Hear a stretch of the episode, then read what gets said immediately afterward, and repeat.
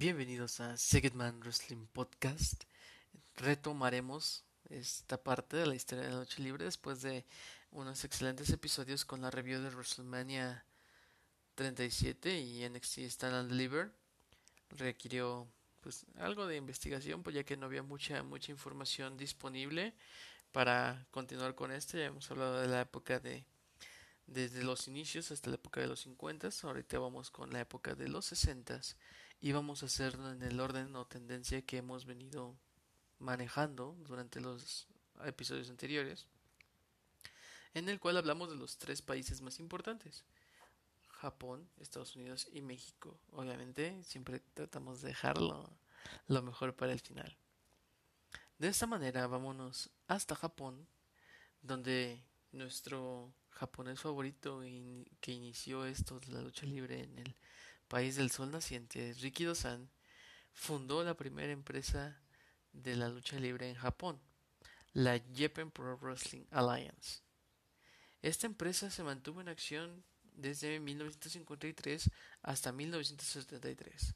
Algo importante de Ricky Dosan es que esta empresa formó parte de la NWA ya que tenía buena relación con la gente en Estados Unidos y le dio un buen posicionamiento Rikido-san se apegaba mucho al estilo aprendido durante sus viajes a Estados Unidos y la mayoría de los luchadores que, que iniciaron la Japan Pro Wrestling Alliance hicieron la transición ya que provenían del sumo y el judo cambiando por este nuevo deporte la lucha libre, modificando sus físicos y ahí tratando de aprender el nuevo negocio que Rikido-san estaba emprendiendo, emprendiendo en Japón y que le estaba dando mucho, mucho éxito. Ricky Dosan no era nada menso, no era tonto, y se puso como la figura principal y reconocida de la naciente compañía. Obviamente, él ponía la lana, él era el dueño de la empresa y él se ponía como la, la estrella, ¿no? El, el, el ídolo, ¿no? Él mismo se potencializaba de esta manera. Y al ser ya la figura principal y reconocida de la naciente empresa, su propia empresa Ricky Dosan, tuvo grandes feudos y encuentros con Lutes, Bobo Brasil y The Destroyer, y obteniendo de Lutes la mayor presea de la empresa japonesa hasta el momento, el NWA Intercontinental Heavyweight Championship. Este campeonato fue creado por la NWA precisamente para que se defendiera en literalmente todo el mundo. Por eso de ello su nombre, el intercontinental, entre continentes. Y eso le, le daba prestigio, aunque no era tan prestigioso como el título que tenía la NWA, el NWA World Heavyweight Championship. Esa era la, la diferencia. Uno era mundial y este era intercontinental. Mm. Así que la NWA lo que hacía era vendía el campeonato mundial como su campeonato máximo, pero para estrellas este que no eran de Estados Unidos podían acceder al, título intercontinental como presea máxima. Ricky Dosan para este entonces ya era todo un ídolo en Japón. Ricky Dosan expandió el negocio en diferentes ámbitos para que fuese reconocido como algo real y grande para Japón. Y este se trataba de vender como todo un atleta, como que era un deporte real, se vendían como, como verdaderas estrellas, empezó a incursionar en el mundo de las revistas, empezó a incursionar en el mundo de la televisión, en diferentes ámbitos, para que más gente que no conocía esto de la lucha libre fuera conociendo y volviéndose fanáticos de la lucha libre. Y al ver que era Ricky Dosan una gran estrella y que también fuera de Japón era era una estrella de la lucha libre hacía o le daba más credibilidad a todo lo que él era. Desafortunadamente, como todo, todo inicia, todo llega a un final, y en el pináculo de su carrera, donde más fama y fortuna y mayor éxito estaba teniendo Rikido-san, caía abatido a manos de un yakuza. Katsushi Murata se volvía el asesino y quien acababa con la leyenda japonesa Rikido-san, al cual eh, Murata lo apuñaló en una discoteca, tuvieron un altercado en una discoteca y, y de esta manera acababa la vida de este ídolo japonés, de este innovador y disciplinado japonés. Eh, tuve oportunidad de buscar y, ver algunos eh, cortos de, de, sus, de sus peleas. La verdad es que tenía ese talento nato. O sea, como fanático tú ves cuando alguien, alguien la trae, ¿no? Y Enrique Dozan era alguien que traía esa, esa estrella y, y, ver la, la, reacción de la gente y también algunos segmentos fuera del ring de Ricky Dozan y sí era, era el, el idolazo, ¿no? Era el, el, la estrella top, en, el top star en, en Japón. Y este Ricky Dozan no sería olvidado de, de ninguna manera. Su, su, su, nombre quedó registrado con, con letras doradas en los anales de la, de la lucha libre. Y como el gran ídolo que, que perdió su vida de esta manera, no, no quedaba todo, todo olvidado, ya que sus mejores estudiantes tenían en sus manos la industria de la lucha libre y se volverían leyendas estos estudiantes de Rikido-san haciendo buena memoria de su maestro. Y los nombres es Kanji Inoki, mejor conocido como Antonio Inoki, de quien ya hablaremos más adelante en un episodio también. Y uno de los siguientes personajes que incluso yo creo que superó la grandeza que, que adquirió Rikido-san en ese momento. Oki Kintaro y Shoi Baba, conocido como Giant Baba. Estos tres hombres eran los, dos estudiantes más cercanos o, más importantes de, de Rikido-san. Y a raíz de esta muerte, eh, Rikido-san pues tenía el monopolio, él era la única empresa, ¿no? Era como el Consejo Mundial de, esa época, pero en Japón, que solo existían ellos y no había ninguna otra federación o entidad o promoción o lo que fuera diferente a ellos. Pero estos eh, estudiantes pues tenían diferentes modos de pensar, ¿no? Y tenían este hambre y deseo de, de hacer las cosas diferentes. Y por ello, Inoki y Yayan Baba, como pensaban de manera diferente, y ya eh, viendo que el éxito que se podía tener con la industria de la lucha libre, pues empezaron a formarse diferentes federaciones. Y a estos tres fueron los, los que impusieron o fundaron las federaciones más importantes. Cada uno pues fue desarrollando el, la lucha libre a su estilo y su manera conforme habían aprendido de, de Rikido-san y tratando de buscar pues el, crecimiento de esto tanto para para Inoki y Yayambaba que cada uno pues formaba su, su, su, empresa y así se desarrolló la época de los 60 después de que en el 63 muriera Rikido-san y la fundación de muchas federaciones y muchas promociones que bueno algunas ya están extintas y algunas aún se mantienen pero fue esa corriente de, de Rikido-san y, y y después de su muerte que potencializó y que ya hablaremos en la época de los de los setentas eh, todo este impacto. Pero lo más relevante que pasó durante los sesentas fue la muerte de Rikido-san y la fundación de muchas empresas y el,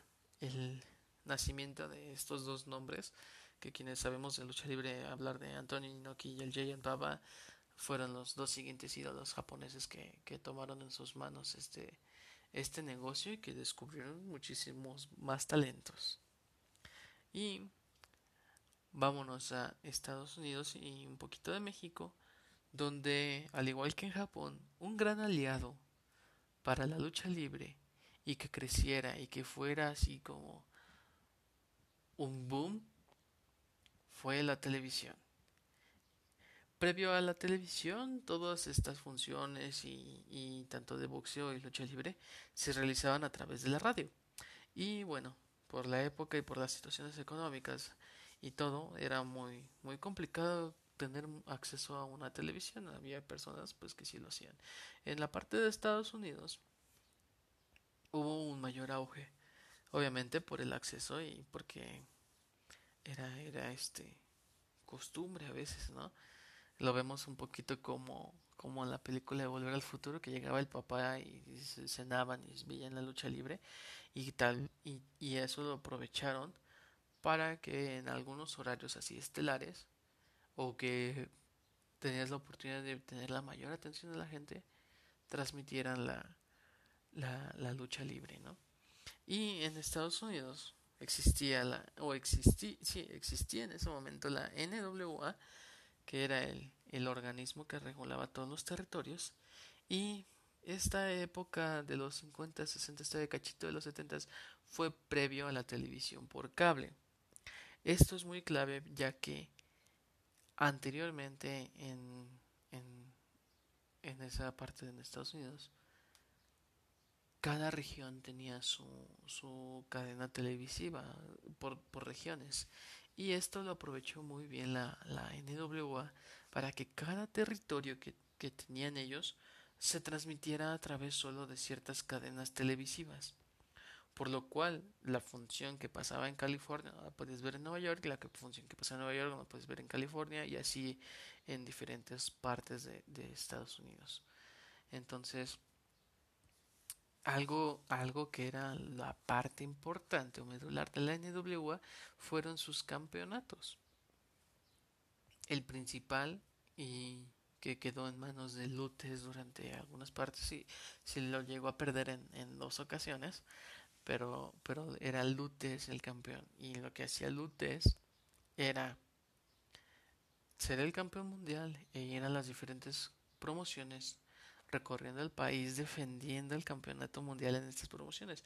Entonces, cada que iba a Lutes a algún lugar, los promotores y todo es como nuestra máxima estrella aquí local va a enfrentar al campeón mundial y va a tratar de obtener o convertirse en el campeón mundial de la NWA.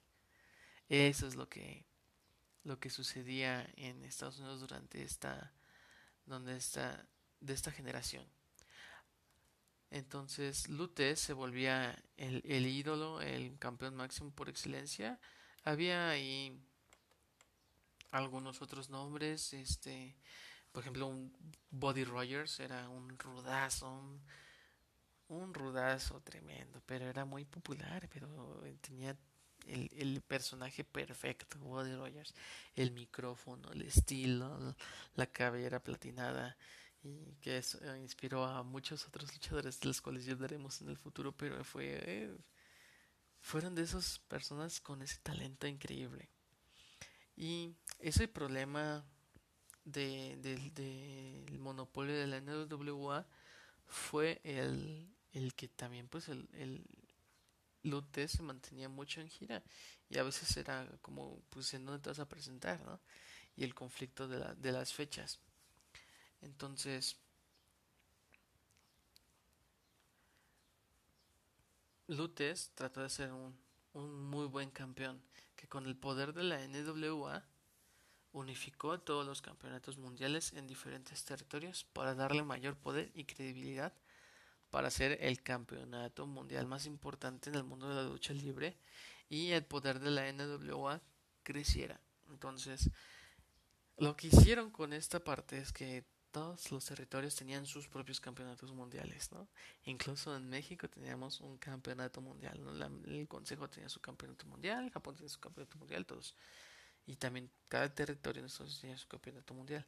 Entonces, para darle mayor poder y credibilidad, y que realmente el título de la NWA era el campeonato más importante, Lutes fue y derrotó a cada uno de esos campeones obteniendo ese campeonato y volviéndose el campeón mundial más importante, el campeonato mundial con mayor prestigio y, y era defendido tanto en, en, en, Japón, encontré registros y también fue defendido en, en México por su alianza con, con, las empresas más importantes eh, que tenían este, la NWA pues, en, estos, en estos países. Y justo ello, eso le daba la, la mayor importancia que el campeonato fue defendido fuera de territorio estadounidense a través de estas alianzas y utilizando el medio de la, de la televisión y las revistas pues obviamente era, era muy importante lo que sucedía en la, en la NWA y eso ayudaba a cada territorio porque cada que el campeón de la NWA iba a un territorio pues a nivel, a nivel nacional en Estados Unidos se hablaba del campeón. Fue a tal lado al pelear y derrotó a fulanito de tal.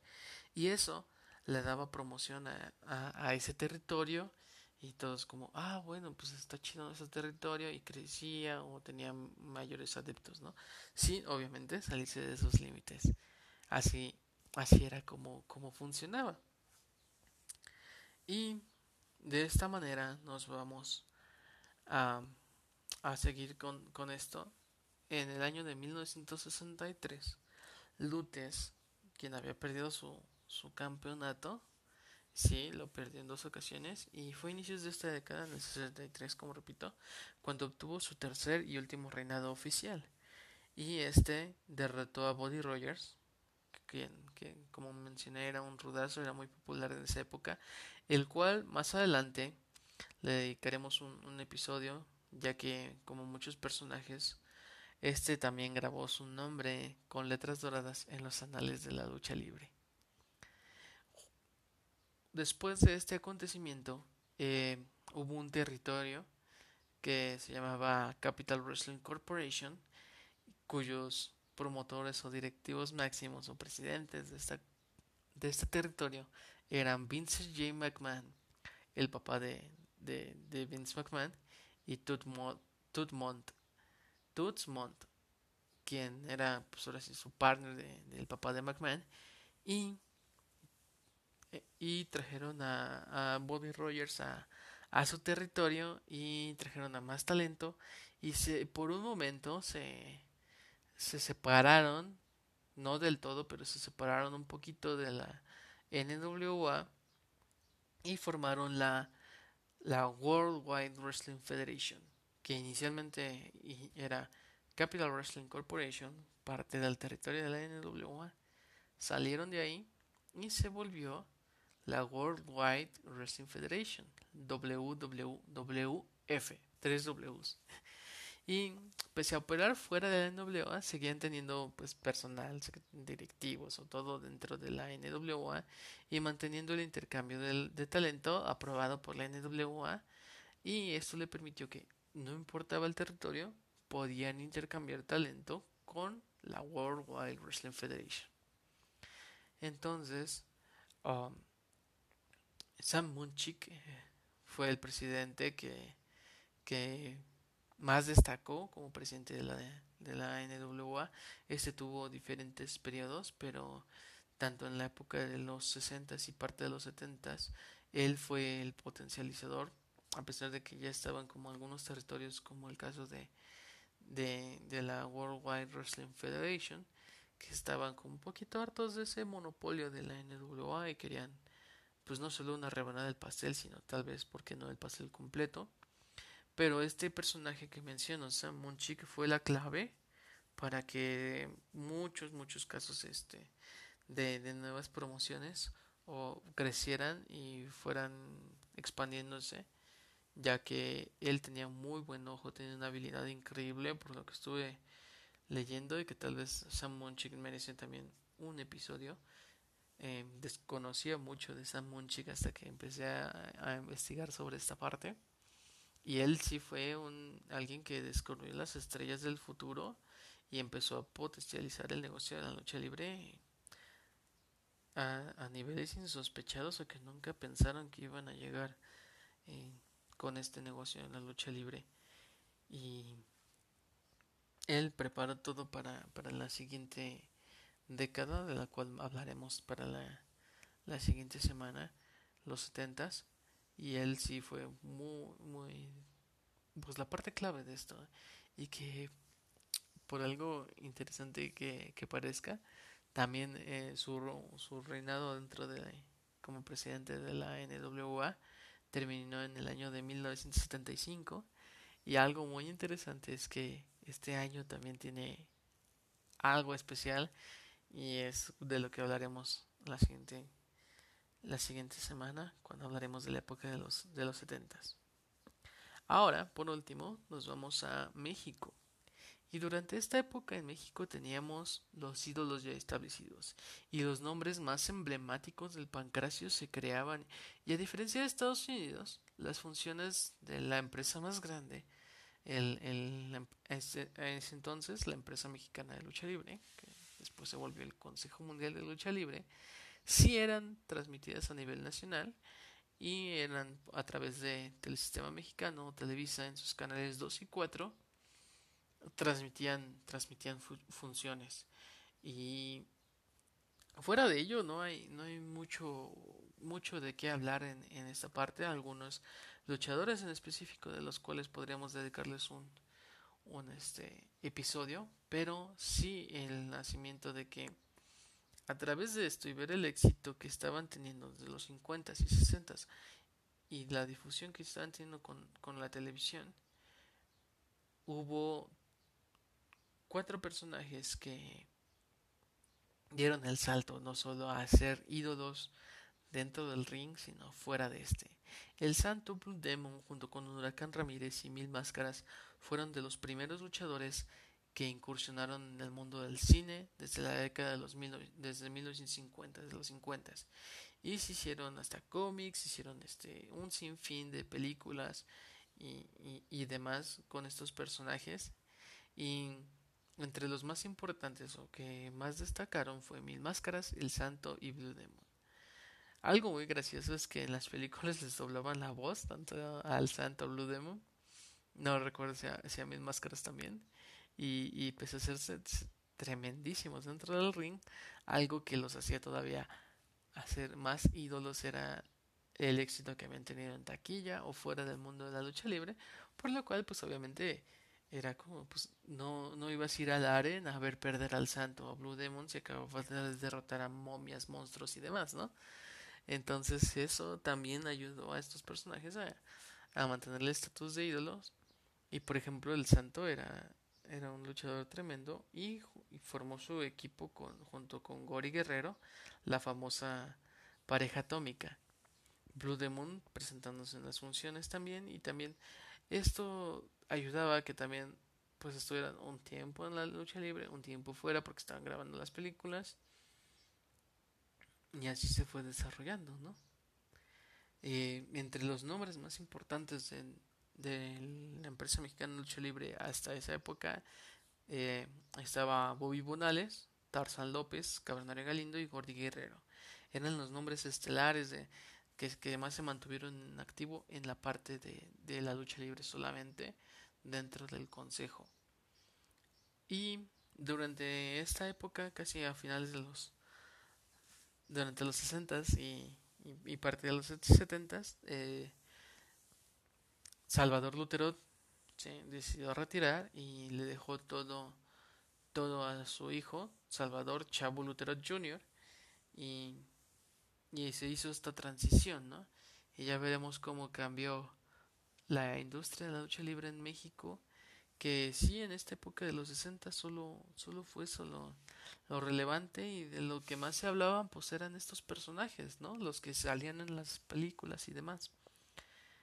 Y, y se mantuvo como que no hubo mucho progreso en esta época Solo como que se mantuvo la tendencia, los ídolos ya estaban establecidos, las funciones todo funcionaba muy bien y entramos en una como zona de confort en México en la época de los 60 y un cachito de los 70 ya que pasó algo increíble en 1975 de lo cual ya hablaremos en el siguiente episodio y el impacto que, que tendría el wrestling con la formación de muchos ídolos, muchas nuevas promociones y que esto contribuyó a que la lucha libre se hiciera aún más grande. Muchas gracias por escucharme y nos vemos en el siguiente episodio de Segedman Wrestling Podcast. Hasta luego.